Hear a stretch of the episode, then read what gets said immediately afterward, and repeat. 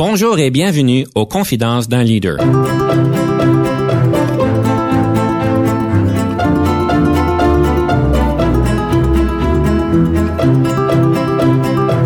Ici Denis Lévesque, coach en leadership. Nous avons donc l'honneur et le privilège de recevoir en studio des leaders qui ont marqué leur communauté afin d'apprendre de leur expérience et de s'inspirer de leur sagesse.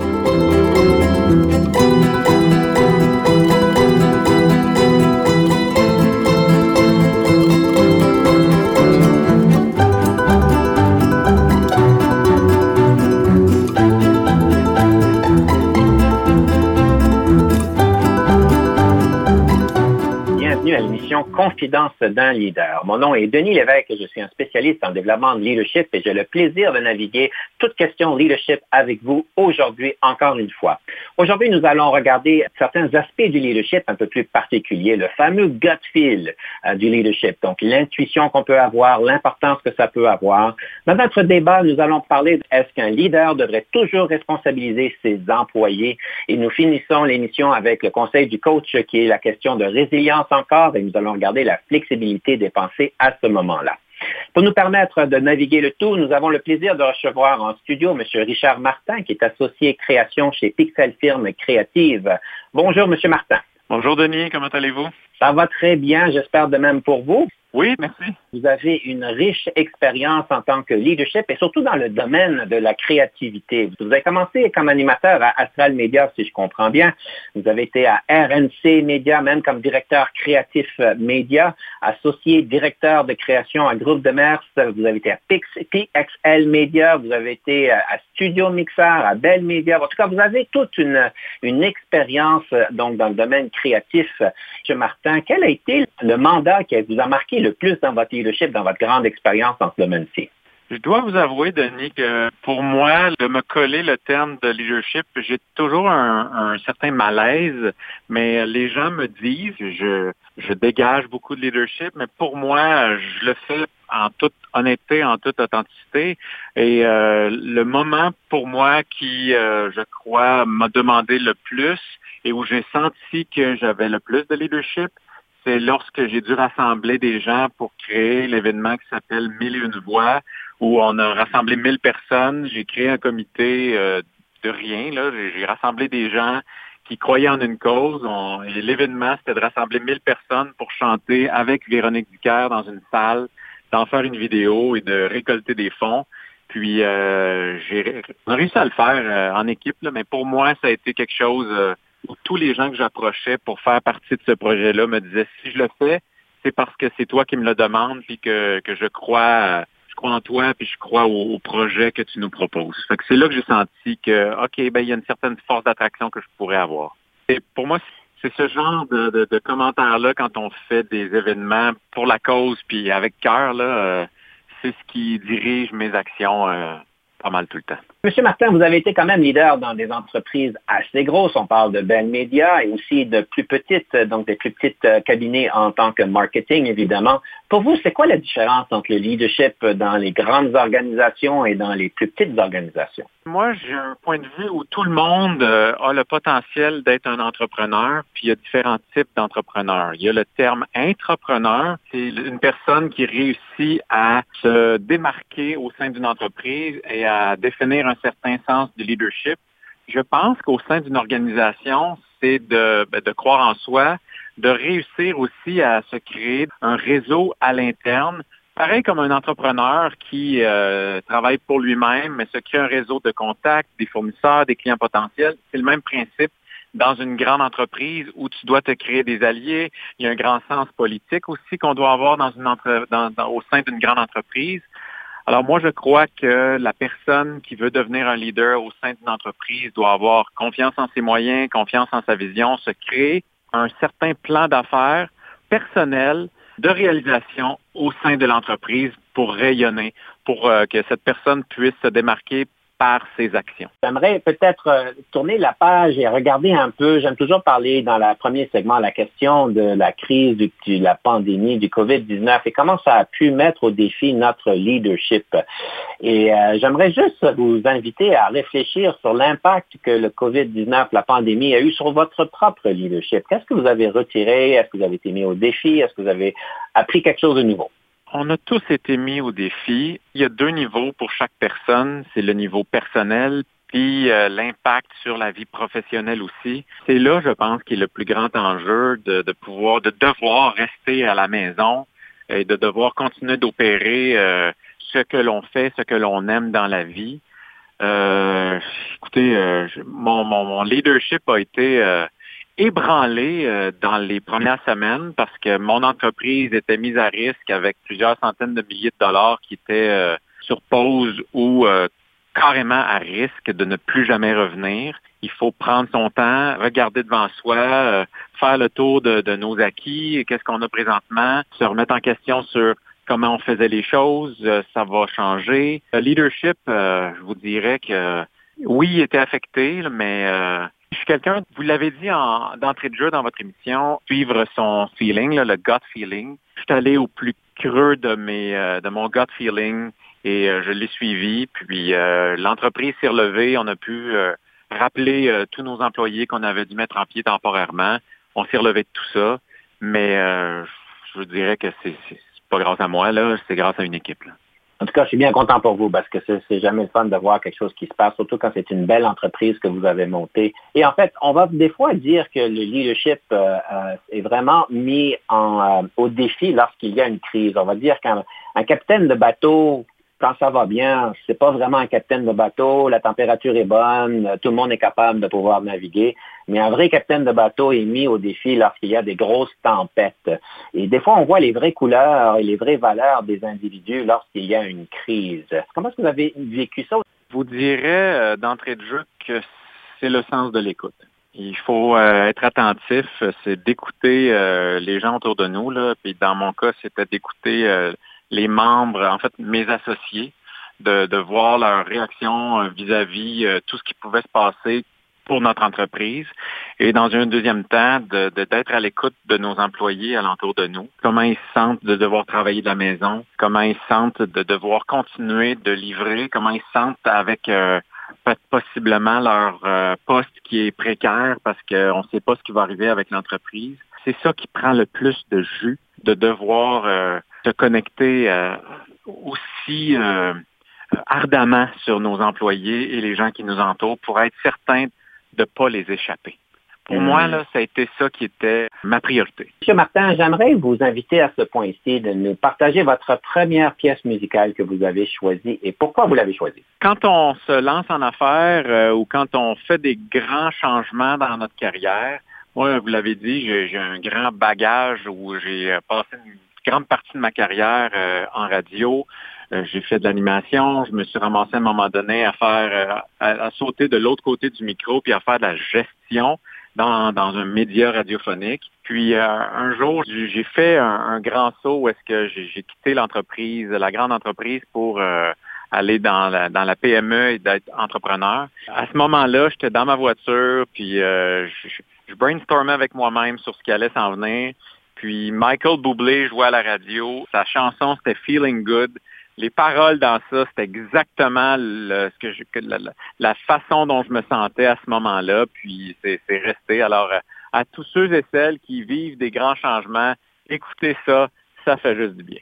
Ben, merci beaucoup de nous permettre de pouvoir en profiter. Alors, on va écouter Feeling Good. Soyez des nôtres, on prendra une pause tout de suite après et on vous revient avec la question du débat. You know how I feel. Sun in the sky. You know how I feel. Breeze drifting on by. You know how I feel. It's a new dawn. It's a new day. It's a new life for me. And I'm feeling good. I'm feeling good.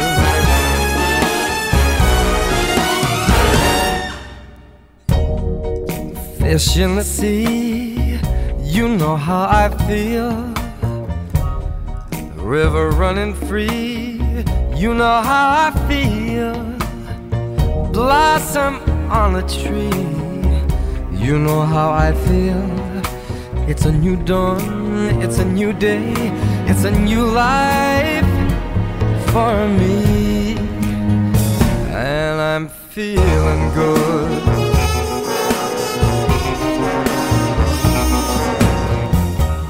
Dragonfly out in the sun, you know what I mean, don't you know? Butterflies all having fun, you know what I mean. Sleep in peace when day is done, that's what I mean. And this old world is a new world and a bold world for me. Uh,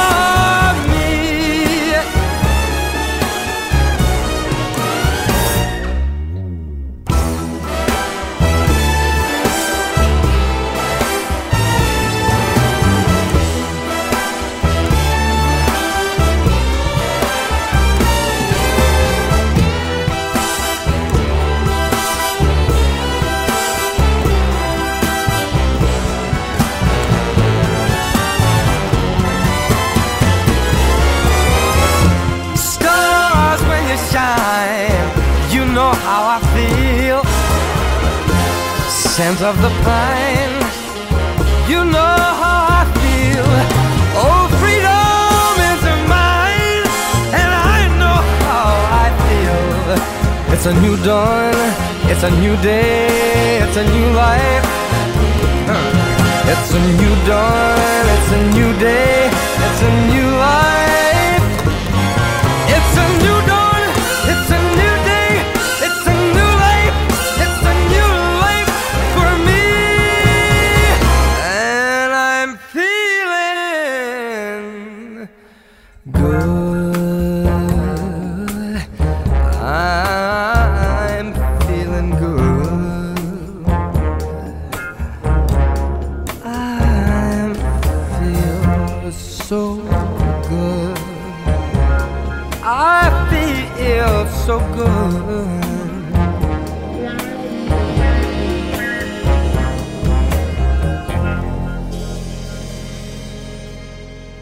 Denis Lévesque. Si vous cherchez l'excellence en leadership, nous sommes intéressés à vous parler. Venez nous visiter à solutionoptigestion.ca.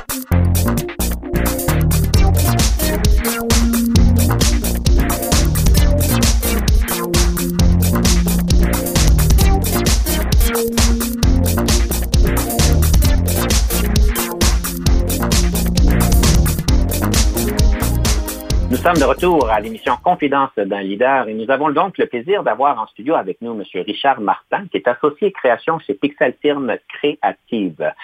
Monsieur Martin, vous êtes dans le domaine de la créativité et beaucoup d'entre nous, y inclus moi, vous envient parce qu'on n'est pas tous aussi créatifs que vous et c'est pas aussi facile.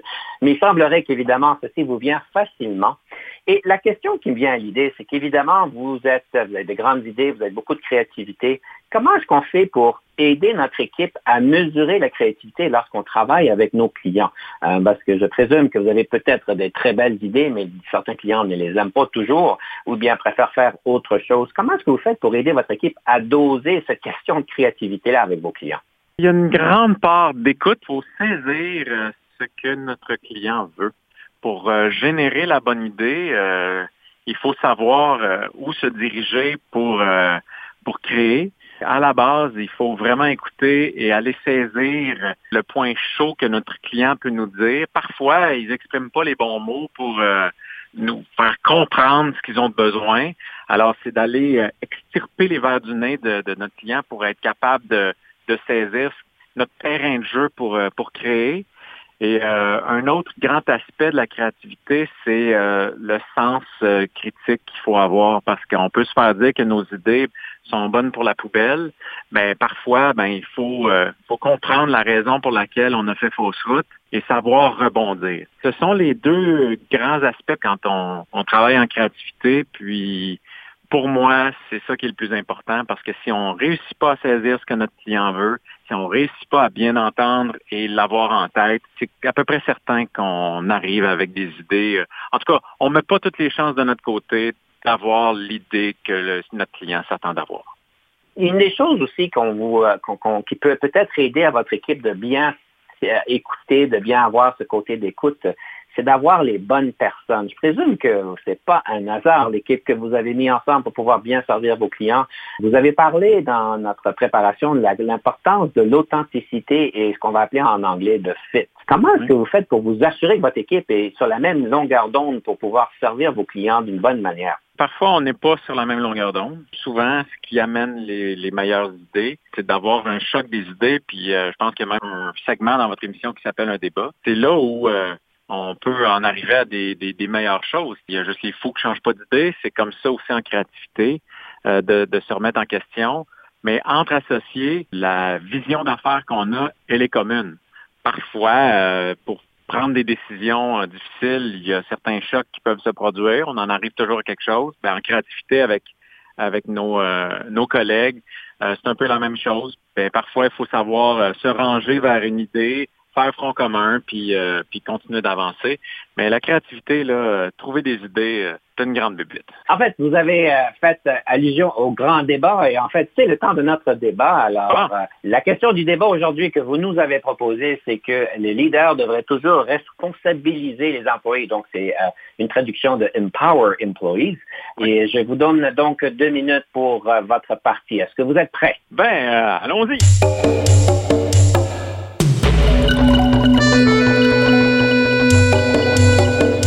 En fait, moi, je peux vous faire mon euh, ma, partie du débat en vous disant que je, crois fortement que les employés euh, dans toute entreprise devraient avoir une, partie, dépendamment du, pourcentage, une partie de leur euh, de leur travail qui est décisionnel, qui est décisionnel parce que ben ça crée une importance à leur rôle et pour le, le, leader qui est avec cette personne-là, ben ça démontre un sens de, l'organisation, de la débrouillardise, de l'autonomie. Puis, euh, ça crée un grand sentiment d'importance et de reconnaissance pour l'employé qui a cette euh, portion décisionnelle. J'aime ce que vous dites que c'est une question d'une partie, elle doit être décisionnelle au niveau des employés. Euh, moi, j'aimerais faire un peu de coup de pouce un petit peu là-dessus. C'est que, évidemment, je suis d'accord avec vous euh, et qu'il est important que chaque employé est responsabilisé selon les, ce qu'ils peuvent devenir. Mais je pense qu'il y a certains dangers à faire attention. Le premier danger, c'est est-ce que l'employé est bien outillé pour pouvoir assumer cette question de décision? On va regarder la question de compétence. Donc, est-ce que la compétence dans ce domaine-là, il est bien aiguisée? Est-ce que la personne a ce qu'il faut pour pouvoir faire ce travail-là et prendre des bonnes décisions? Je pense qu'il y a aussi une question de pouvoir euh, donner une question de confiance. Où est-ce que la personne a confiance en vous? Est-ce que vous avez confiance en eux? Et évidemment, je présume qu'en général, ça prend un petit peu de temps pour aller chercher cette confiance-là, donc de pouvoir avoir ceci mais aussi avoir une clarté sur comment est-ce qu'on travaille quand on a des difficultés.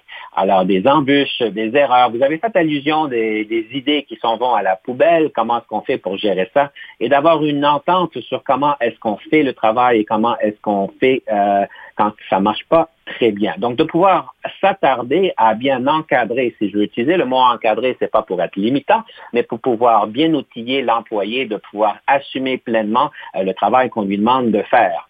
Et euh, quand on parle de valeurs, mais aussi quand on parle d'attentes. Beaucoup de leaders, en fait, ont des attentes de leurs équipes, mais manquent de les euh, clarifier, de les articuler clairement, surtout au début, que j'observe beaucoup, c'est que quand on fait une erreur, eh bien, ou quand on répond pas aux attentes du leader, là, on se fait, euh, on peut dire, frapper sur les doigts pour se dire, se faire dire, ben, j'avais des attentes et tu les as pas rejoints. C'est important de les déclarer dès le début pour pouvoir bien outiller l'employé. Je suis d'accord avec vous. c'est sûr qu'il faut définir quel est le terrain de jeu, où commence et où s'arrête le, fameux empowerment pour, euh, pour l'employé. Faut définir ça euh, dans, les premiers temps de la relation, mais c'est que quand tout ça est établi et qu'il y a une zone de confort, il y a une magie qui s'opère quand, euh, quand un employé peut avoir un pouvoir, un certain pouvoir décisionnel et une grande autonomie ça allège le, devoir euh, du, euh, du, dirigeant et ça crée un travail d'équipe beaucoup plus grand. Vous avez tellement bien dit ça, je ne sais pas quoi dire en retour, euh, sauf peut-être faire allusion à l'extrême. Alors, quand on est à l'extrême, où est-ce qu'on donne, on délègue beaucoup de travail, vous savez, il y a le concept en entreprise, quand un employé fait un bon travail, on le reconnaît pour en lui en donnant plus. Et vu qu'ils font bien ce travail de plus, on lui en donne plus. Et à un moment donné, l'employé est débordé parce qu'il a toute euh, responsabilité sur bien des dossiers qu'il n'est plus capable de livrer. Alors, évidemment, le danger, c'est de pouvoir trop responsabiliser l'employé par rapport à ses capacités au niveau du temps, au niveau de tout ce que la personne doit faire retrouver dans des embûches. Vous avez rendu là, euh, l'employé qui va, qui a ce sens de leadership, qui a l'autonomie, puis à qui on donne le empowerment, pourrait arriver avec une solution. Si son assiette devient trop pleine parce que cette personne est capable d'en prendre et qu'on lui en donne plus, c'est qu'à un moment donné, oui, ça arrive à une certaine capacité et l'employé peut être saturé. Mais à ce niveau-là, euh, certaines personnes qui savent briller vont arriver avec une solution et dire est-ce qu'on peut avoir quelqu'un de plus dans l'équipe ou est-ce que telle ou telle tâche peut être distribuée? Euh, c'est là où je m'attends à ce que cette personne-là puisse être en mesure d'arriver avec des solutions non seulement pour son assiette à elle, mais pour euh, alléger et faciliter le travail de l'équipe et assurer le bon fonctionnement de l'entreprise. Monsieur Martin, vous êtes très éloquent et très brillant. Alors, merci beaucoup. J'ai bien peur que j'ai perdu ce débat ici. Alors, merci bien pour cette conversation ici. Monsieur Martin, il est le temps pour notre deuxième pièce musicale. Alors, quelle serait cette deuxième pièce musicale? Je vous propose euh, de revenir dans mon passé, n'est-ce pas? En fait, je donnerai l'exemple parce que pour, plusieurs personnes, euh, l'adolescence est très difficile. Et vous faites référence à l'éloquence. Dans ma vie privée, je suis quelqu'un de quand même très réservé. Puis euh, mon époque du secondaire, je parlais à pratiquement personne, j'avais peu d'amis, je faisais face à de l'intimidation jusqu'au jour où mon professeur de musique m'a proposé tout bonnement de chanter au spectacle de fin d'année, ne sachant nullement devant quoi euh, j'allais à quoi j'allais faire face. J'ai fait comme oui, je vais le faire. Et euh, suite à ça, dès le lendemain, soudainement, j'avais des amis. Euh, des gens me reconnaissaient, des gens venaient me féliciter. J'ai goûté à ce que c'était ben, le, côté de spectacle, mais le, côté aussi de, me faire confiance, de voir mes capacités et ça a été un grand tournant pour moi. Puis la chanson que j'ai chantée à ce moment-là, c'est une chanson des bébés. Alors je vous propose Seul au combat. Chers auditeurs, on va vous jouer euh, Seul au combat. On prend une pause et on revient pour parler livre sur le leadership.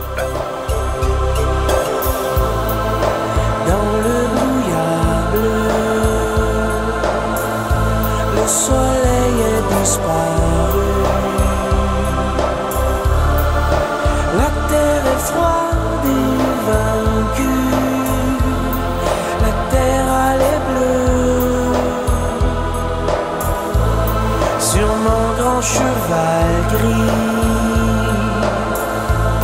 Je cours sous la pluie. Prince d'amour, je survis pour te retrouver. Perdu dans la forêt désenchantée, sans trace de toi.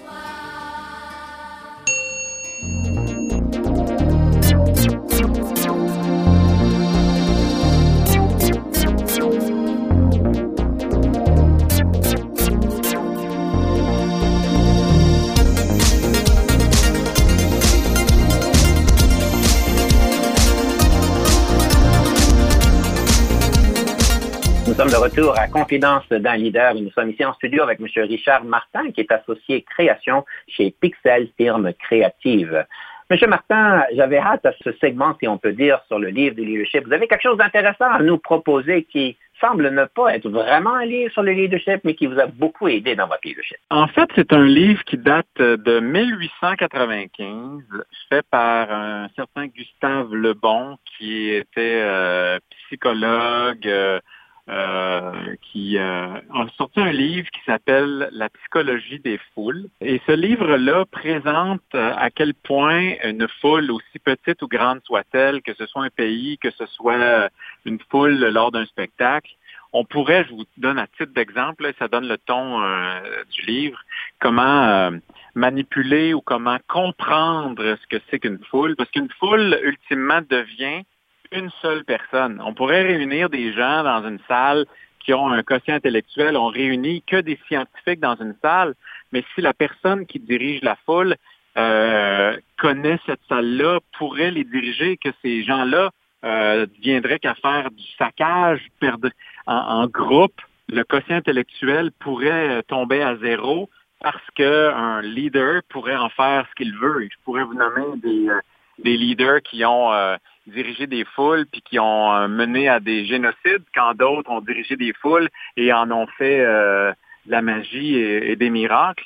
En lisant ça, malgré que ça date des années 1800, à ce jour, c'est encore vrai, surtout en regardant ce qu'on peut voir dans les médias sociaux, que les gens puissent se faire influencer autant. Ce livre-là donne exactement ce qui se produit encore aujourd'hui, pratiquement quelques centaines d'années plus tard. Euh, malgré que le ton, je vous dirais, si vous vous dirigez vers la lecture de ce livre, dans les années 1800, le ton est assez misogyne. Soyez prudents et prudentes. euh, le ton est un peu euh, à prendre à la légère, mais le fond est très intéressant. Hum. Si j'ai bien compris, vous vous êtes inspiré de ce livre-là pour bien manipuler vos équipes.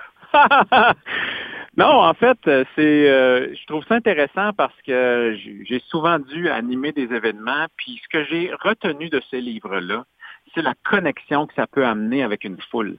Quand on se met devant une foule, on peut être devant nos employés, devant 10, 20, 30 personnes, peu importe la quantité, c'est que ce n'est pas un monologue, même s'il ne nous parle pas, par le non-verbal, on peut, ou par les réactions de temps à autre, on réussit à établir un dialogue avec la foule, et c'est ce que moi j'ai retenu de ça.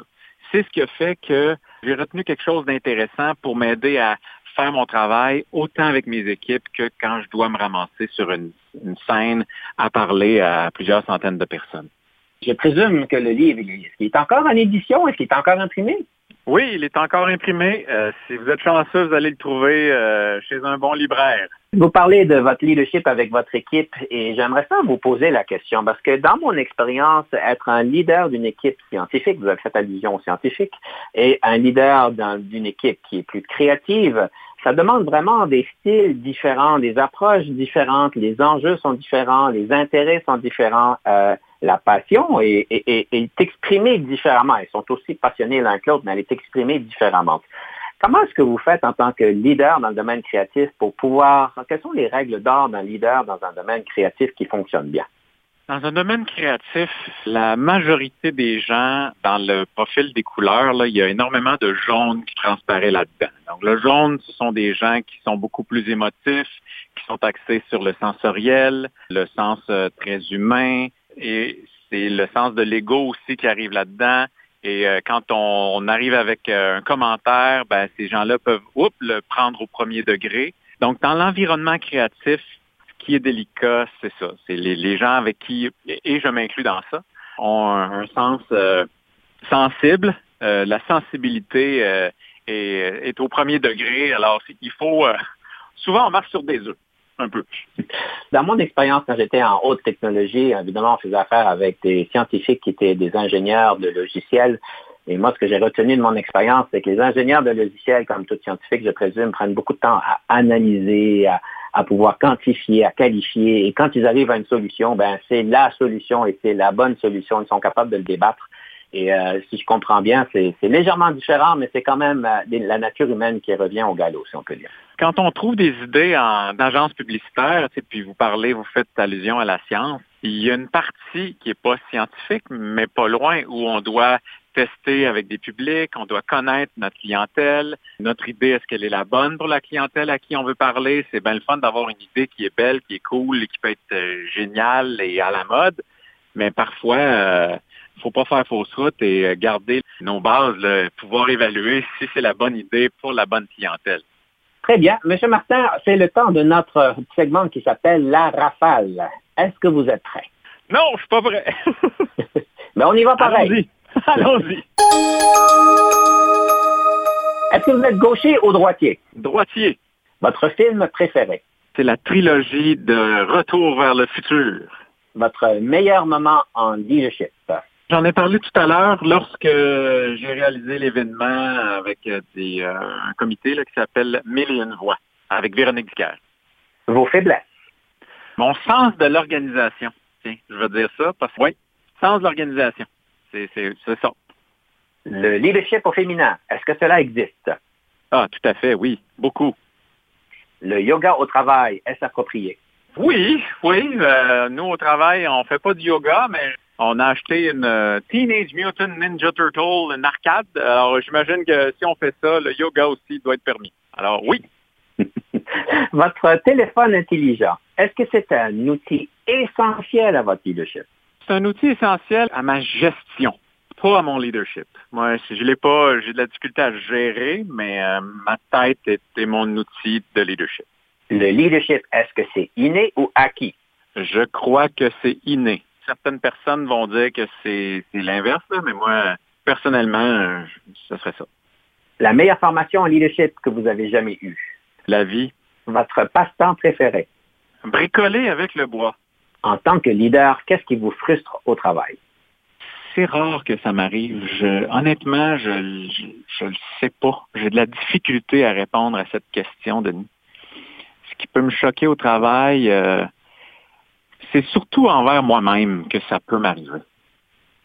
En tant que leader, qu'est-ce qui vous rend heureux? C'est sûr que c'est les succès, mais c'est la fierté des gens alentour de moi. Quand euh, les gens alentour de moi sont fiers de ce qu'on a fait, pour moi, c'est la plus grande gratitude. Que pensez-vous du partage des tâches domestiques? Ah, écoutez, j'ai une grande théorie là-dessus. Moi, à la maison, euh, sors les poubelles, puis euh, je change le filtre à air de la fournaise. Fait que, euh, oui, on a chacun nos tâches. Que ferez-vous différemment au travail si la culture le permettrait? Rien. Je pense que ma conjointe dit souvent que mon travail, c'est uniquement de travailler dans, le- dans le plaisir. On le sent pas tous les jours, là, parce que quand c'est notre propre travail, euh, c'est pas toujours ça. là. Mais euh, elle a raison. Euh, je pense, que je changerais rien. On a, on a bâti la culture de travail euh, axée sur euh, le plaisir de faire les choses et de faire de belles choses. Fait que non, je changerais rien. C'est très rafraîchissant, M. Martin, de vous entendre à dire ça. Vous êtes le premier qui répond de cette manière à cette question-là. Alors, je vais mettre mon curriculum vitae à votre prochaine offre de, de- de travail. Ça pourrait être intéressant de se joindre à votre équipe. Avez-vous des aptitudes en design graphique ou euh, montage vidéo? Absolument pas. Je vous, Mais- je vous engage. C'est bon. Parfait. Alors, tout ça pour dire, nous allons prendre une pause. Soyez des nôtres. On revient tout de suite et on va parler du deux minutes du coach, le conseil du coach qui revient tout de suite après.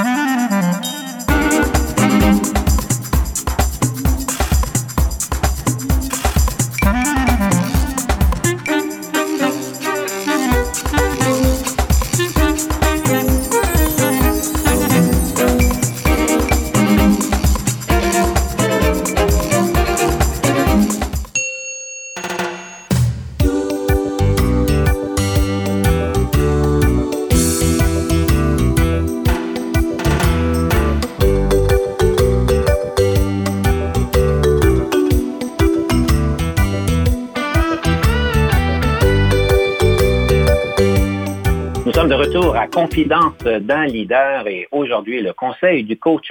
Et évidemment, par rapport à la résilience, nous, continuons donc cette question de capsule sur la résilience et le prochain élément important à considérer, c'est cette question de flexibilité des pensées.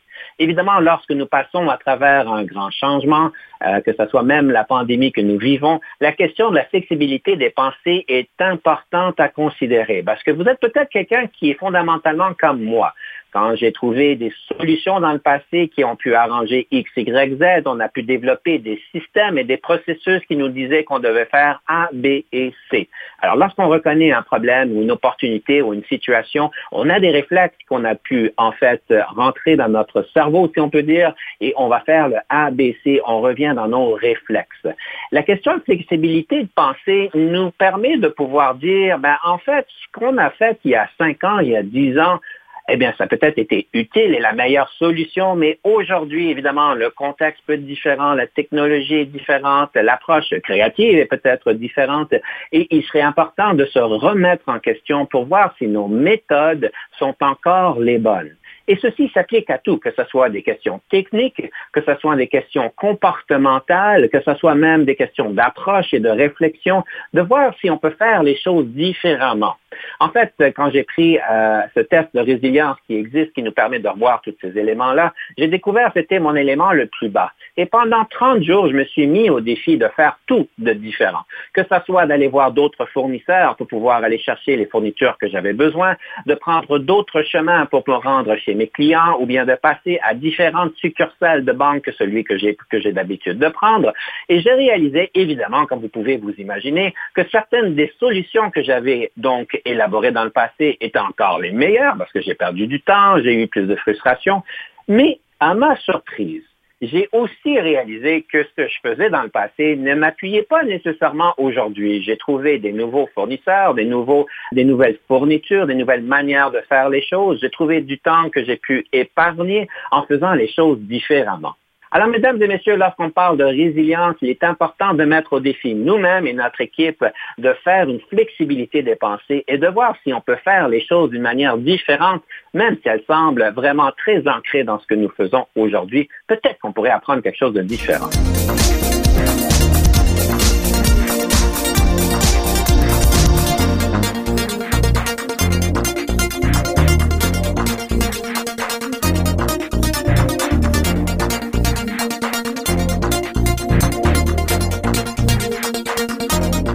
Monsieur Martin, vu que vous êtes dans le domaine créatif, je présume que vous vous mettez au défi à l'occasion ou bien est-ce que vous avez vraiment des méthodes de, manière de faire les choses qui sont ancrées dans le passé et qui ne bougent pas? On doit beaucoup évoluer et je devrais vous, dois vous dire que la description que vous venez de faire, l'année 2020 euh, dans son entièreté, de, voir euh, la résilience et le, mot-clé euh, pour cette année de faire les choses différemment.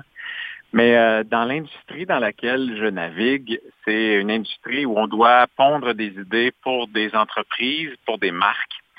Et euh, on est à la merci du comportement et du désir du consommateur. Alors, quand on a une bonne idée, elle a une durée de vie, cette bonne idée. Il faut déjà, au moment où on pond l'idée et qu'on la met en œuvre, il faut déjà anticiper le moment où elle ne sera plus efficace ou à la mode. Donc, c'est un travail qu'on va devoir recommencer. Et pour recommencer ce travail-là, rarement on peut revenir dans nos anciens souliers.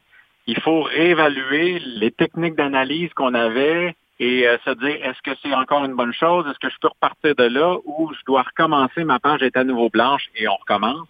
Alors, ça demande beaucoup de, de résilience. Euh, ce type de, travail-là, de devoir le recommencer campagne après campagne, mais c'est la beauté de ce travail en même temps. C'est à double sens.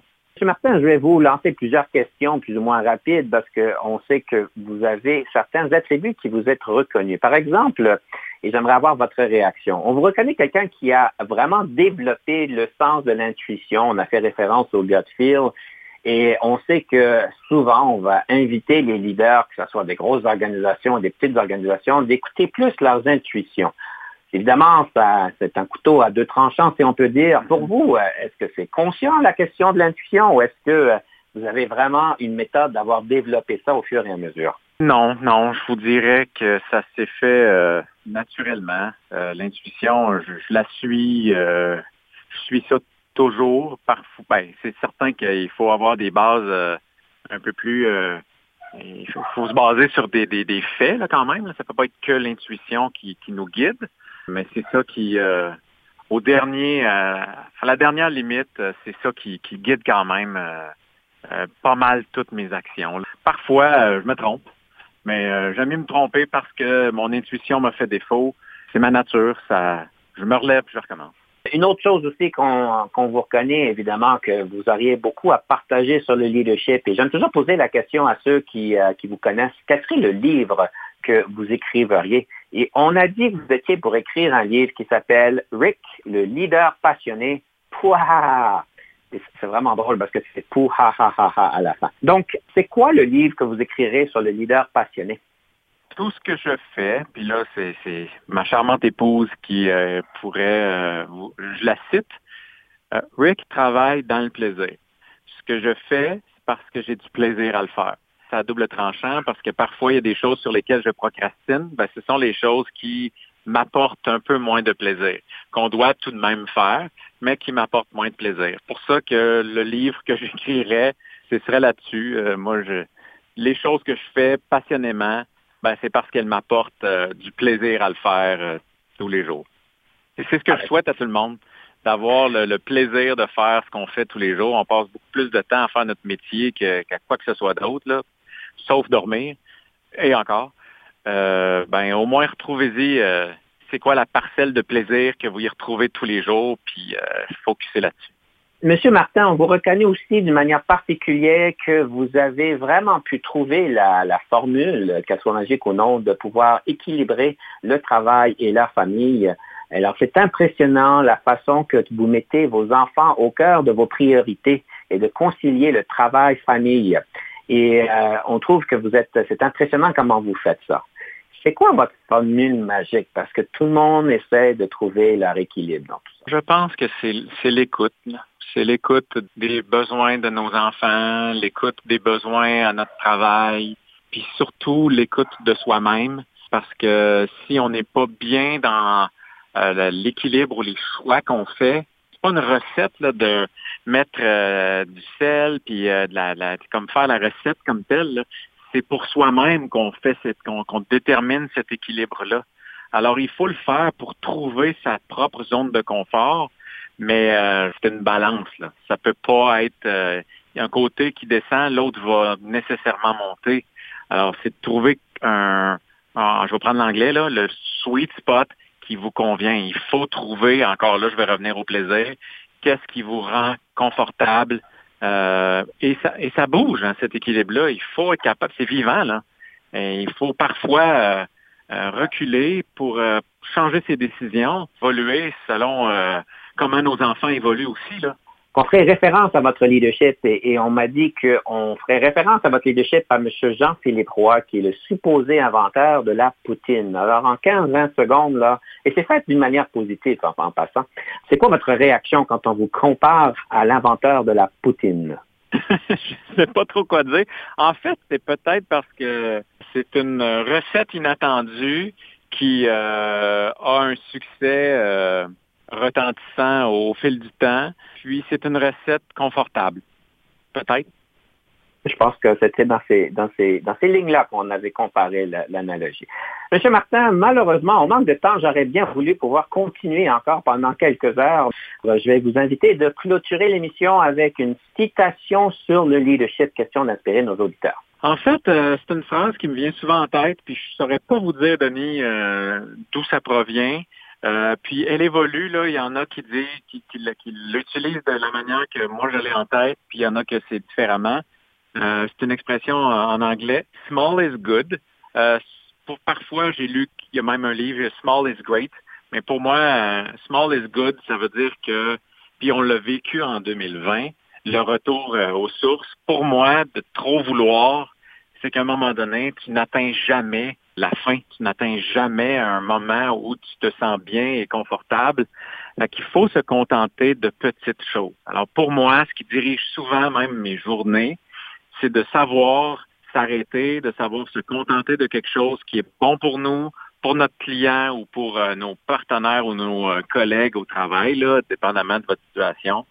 Mais de, de se recentrer, de savoir se satisfaire de choses. Et je suis pas en train de dire qu'il faut pas viser haut, là, au contraire. Mais euh, small is good pour moi, c'est une belle phrase qui euh, peut en dire beaucoup, qui en dit grand, même si c'est le, mot small. Monsieur Martin, merci beaucoup et euh, j'aimerais vous inviter de nous présenter la troisième pièce et dernière pièce musicale. C'est une pièce d'une personne que, que vous connaissez bien, qui est un franco-ontarien, qui est du groupe euh, Swing, Michel Bénac, qui est pour moi quelqu'un qui démontre beaucoup de leadership. Michel a énormément de persévérance, qui a démarré avec le groupe Swing, qui a fondé son euh, sa maison de disques, qui a euh, explosé sur les palmarès euh, dans la dernière année et plus. Alors, euh, je, puis qui est un entrepreneur aussi.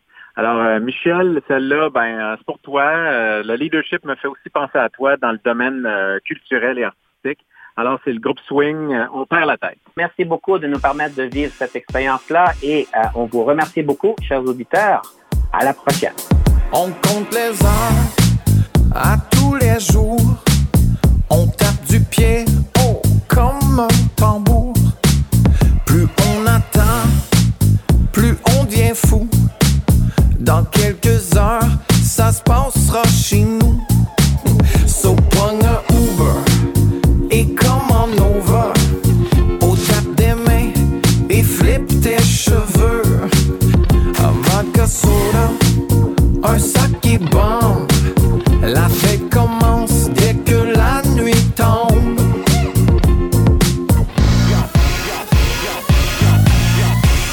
Que tu sois beau ou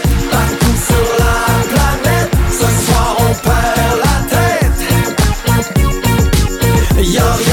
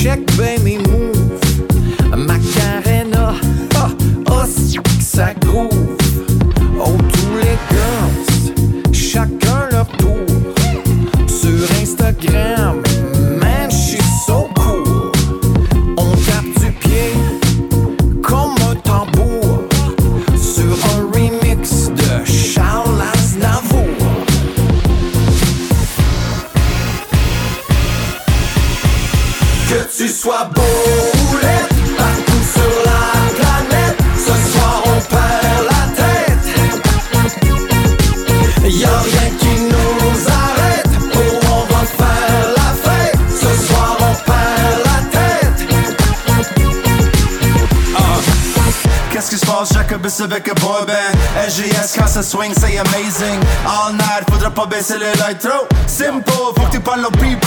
Vodka Red Bull, pas de la cote c'est mental Calm, chill, je bride pas ma pile. Parler en moi-même, tu peux dire goddamn. LGS c'est dans ta ville. Jacobus party, still high class. VIP, MMT Que tu sois beau ou partout sur la planète, ce soir on perd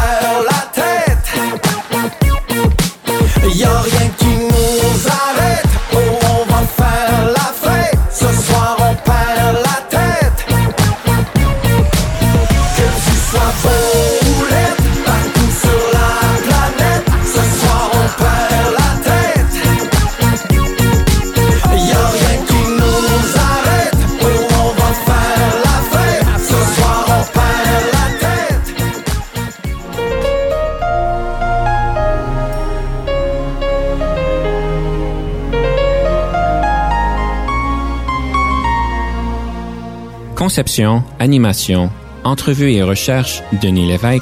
Montage et réalisation, Jean-Paul Moreau. Confidence d'un leader est une production et une présentation d'Unique FM 94,5.